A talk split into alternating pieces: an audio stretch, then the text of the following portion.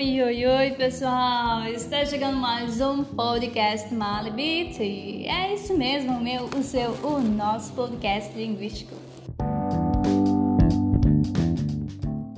Hoje é 5 de março de 2021 e quem está falando aqui é Rosiane Souza.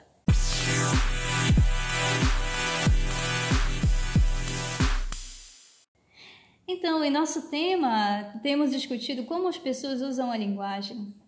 Esse tema foi dividido em cinco subtópicos. Agora falaremos do quarto subtópico, que é o multimodal. Antes de entrarmos no assunto, precisamos ainda falar sobre partícula, onda e campo. Na partícula, nós temos a visão estática, uh, um som, um quadro de um filme. Onda, nós temos a visão dinâmica, sons e sequência, o filme em si. E no campo temos a unidade definida pelo contexto, sons no padrão de distribuição, um filme entre vários filmes de ação. E nós falamos muito sobre isso uh, durante as aulas. E em seguida iniciamos o subtópico multimodal.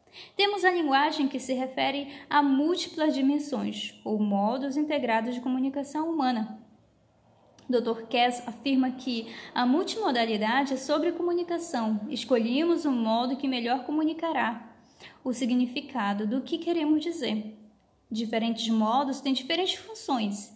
Diferentes modos de comunicação são escolhidos com base no público. Dentro da multimodalidade, ainda discutiu-se muito sobre sua conexão com a semiótica, tempos digitais tempos em que a comunicação tem se dado por emojis. E quem nunca enviou um emoji, hein? Para dizer que está sorrindo ou chorando e etc. No final de nossas aulas, ainda uh, fizemos a aplicação desse texto bíblico.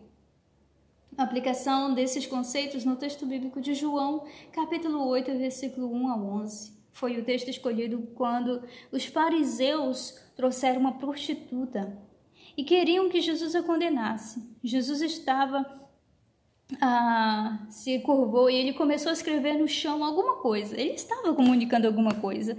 O que ele escreveu, o que ele estava ali fazendo, nós não sabemos o que ele escreveu, mas ele estava comunicando. Depois de algum tempo, ele falou: Quem não tiver pecado, que atire a primeira pedra. E aos pouquinhos, todos os acusadores presentes se retiraram. Ficou só Jesus e aquela mulher. Jesus então perguntou: Onde é que estão os teus acusadores? Ninguém a condenou? E ela respondeu: Ninguém, Senhor. E ele declarou: Nem eu. Lindo, né, gente? Lindo. Jesus ele, ele escreveu alguma coisa e fez, fez toda a sua declaração, ali comunicou aquilo que ele queria dizer. É, através da, daquela escrita, através da sua fala. E assim nós podemos ver essa comunicação multimodal, esse subtópico multimodal nesse texto. E é isso. Uh, nos vemos no próximo tópico. Até mais. Este é o podcast Marley BT. Bye bye.